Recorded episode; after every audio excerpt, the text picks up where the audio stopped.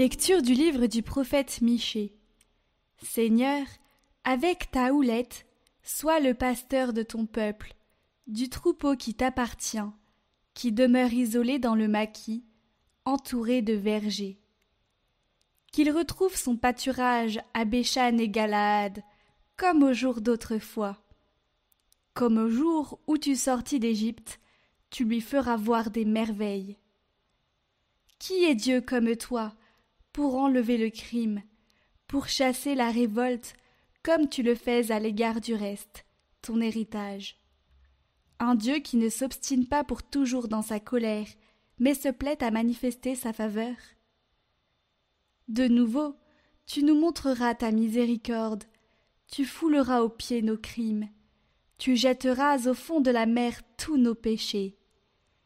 Ainsi tu accordes à Jacob ta fidélité, à Abraham ta faveur, comme tu l'as juré à nos pères, depuis les jours d'autrefois.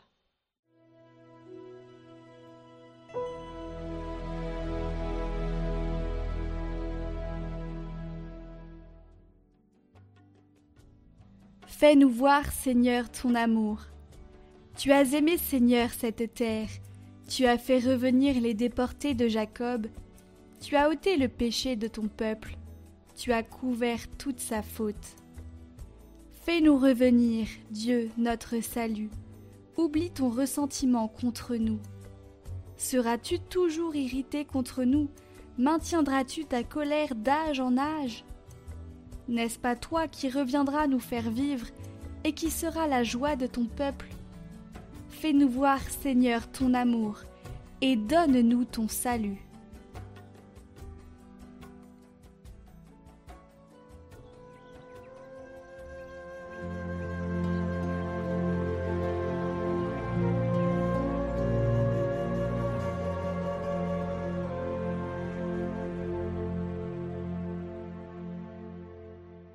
Évangile de Jésus-Christ selon Saint Matthieu. En ce temps-là, comme Jésus parlait encore aux foules, voici que sa mère et ses frères se tenaient au dehors, cherchant à lui parler. Quelqu'un lui dit Ta mère et tes frères sont là, dehors, qui cherchent à te parler.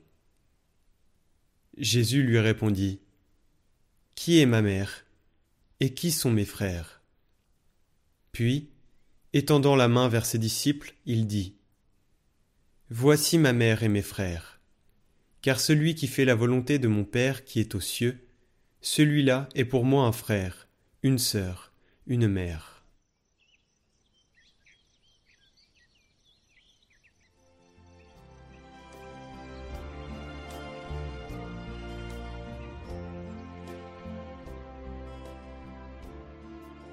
L'évangile d'aujourd'hui nous parle aussi d'une autre incompréhension, à l'égard de Jésus, celle de sa famille.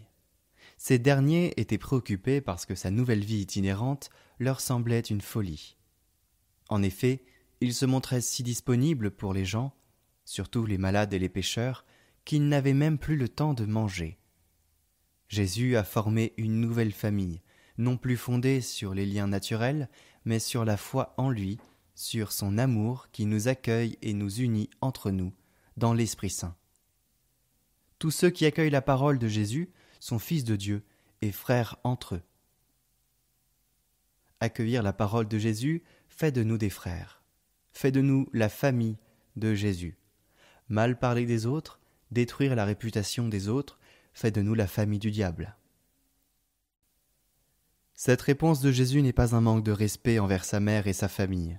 Au contraire, pour Marie, c'est la plus grande reconnaissance, parce qu'elle est justement la disciple parfaite qui a obéi en tout à la volonté de Dieu.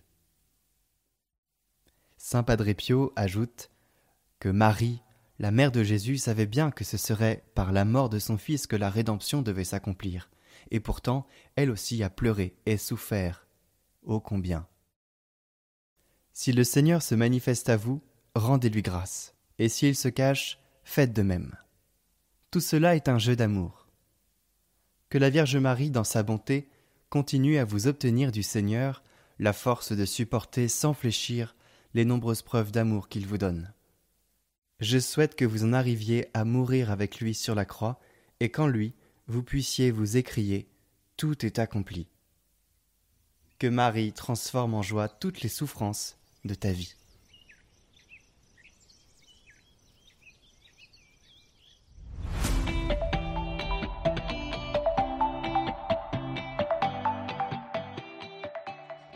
Aujourd'hui, je voudrais vous parler de la charité. Pourquoi la charité dans l'évangélisation? Parce que le témoignage actif de notre foi passe par les actes de charité, d'hospitalité, accueillir l'autre, donner, servir. Et on va se concentrer sur la charité.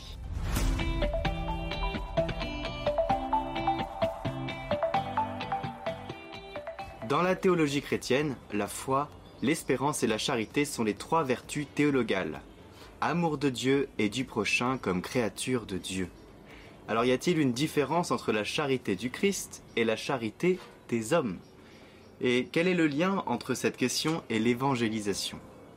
Eh bien, Saint Vincent de Paul est le patron de la charité.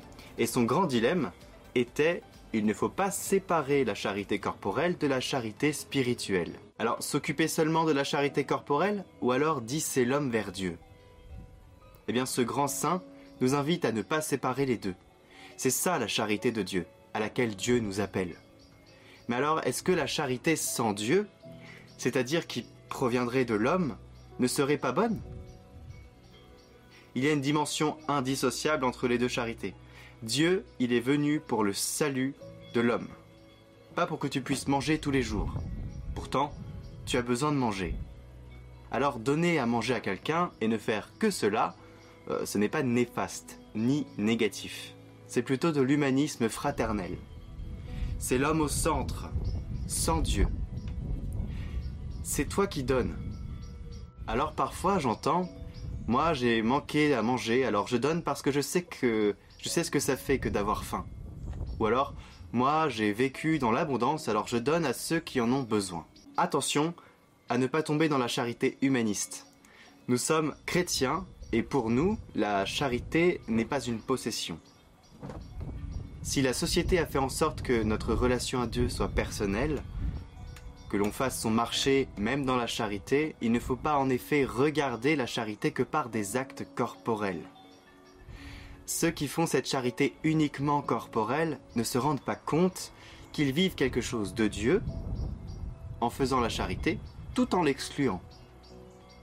C'est là la différence entre la distribution d'un verre d'eau fraîche en la qualité de disciple ou pas en qualité de disciple. Imaginez une association d'origine catholique, et il en existe, qui ne pratique que la charité du corps, sans pratiquer la charité spirituelle. Ils disent notre mission n'est pas d'annoncer le Christ, car il faut accueillir tout le monde, et il qualifie d'ailleurs cette charité spirituelle de prosélytisme.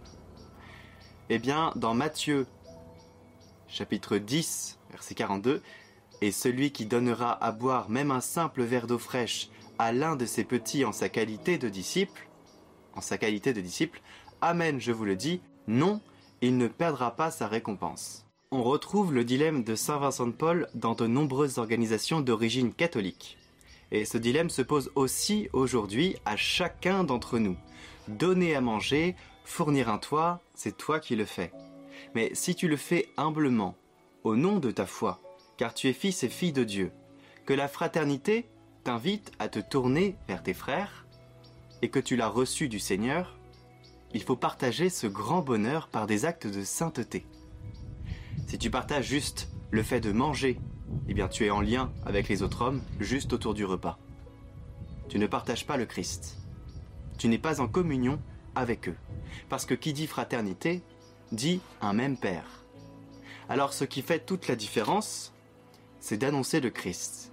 Vivre la charité au nom du Christ. Ça, ça change tout. Dans l'évangile de Saint Matthieu, chapitre 10, verset 28, Jésus dit ne craignez pas ceux qui tuent le corps et qui ne peuvent pas tuer l'âme. Craignez plutôt celui qui peut faire périr l'âme et le corps dans la géhenne. Et dans ce passage, on voit bien que c'est l'âme qui compte. Sauver le corps ne sauve pas l'âme, mais sauver l'âme sauve le corps. Et dans le chapitre 9 de Matthieu, versets 5 et 6, Jésus dit, en effet, qu'est-ce qui est le plus facile? Dire tes péchés sont pardonnés, ou bien dire lève-toi et marche? Eh bien, pour que vous sachiez le Fils de l'homme a le pouvoir sur la terre de pardonner les péchés, Jésus s'adressa au paralysé, Lève-toi, prends ta civière et rentre dans ta maison. Qu'est-ce qui est le plus difficile? Sauver l'âme ou sauver le corps? Eh bien, le Christ fait les deux. Il sauve l'âme, puis il sauve le corps. Qu'est-ce que ça veut dire pour nous? Eh bien que notre mission de témoin est dans la charité. Rencontrer le Christ pour que lui sauve l'âme. Et pour conclure, donc, ma charité, donc mon amour, n'est pas né de ma toute-puissance, de ma toute-puissance d'amour personnel, mais je la reçois de Dieu. Et cet amour fait que je peux la partager en son nom, pour le salut des âmes et pour la plus grande gloire de Dieu. Et de même dans l'Église, l'Église, ce n'est pas le lieu de la mondanité et de l'entre-soi. Sinon, elle n'est plus témoin de l'amour du Christ, car elle pratique l'exclusion et la division sans même s'en apercevoir parfois. La charité, c'est donc aussi l'accueil.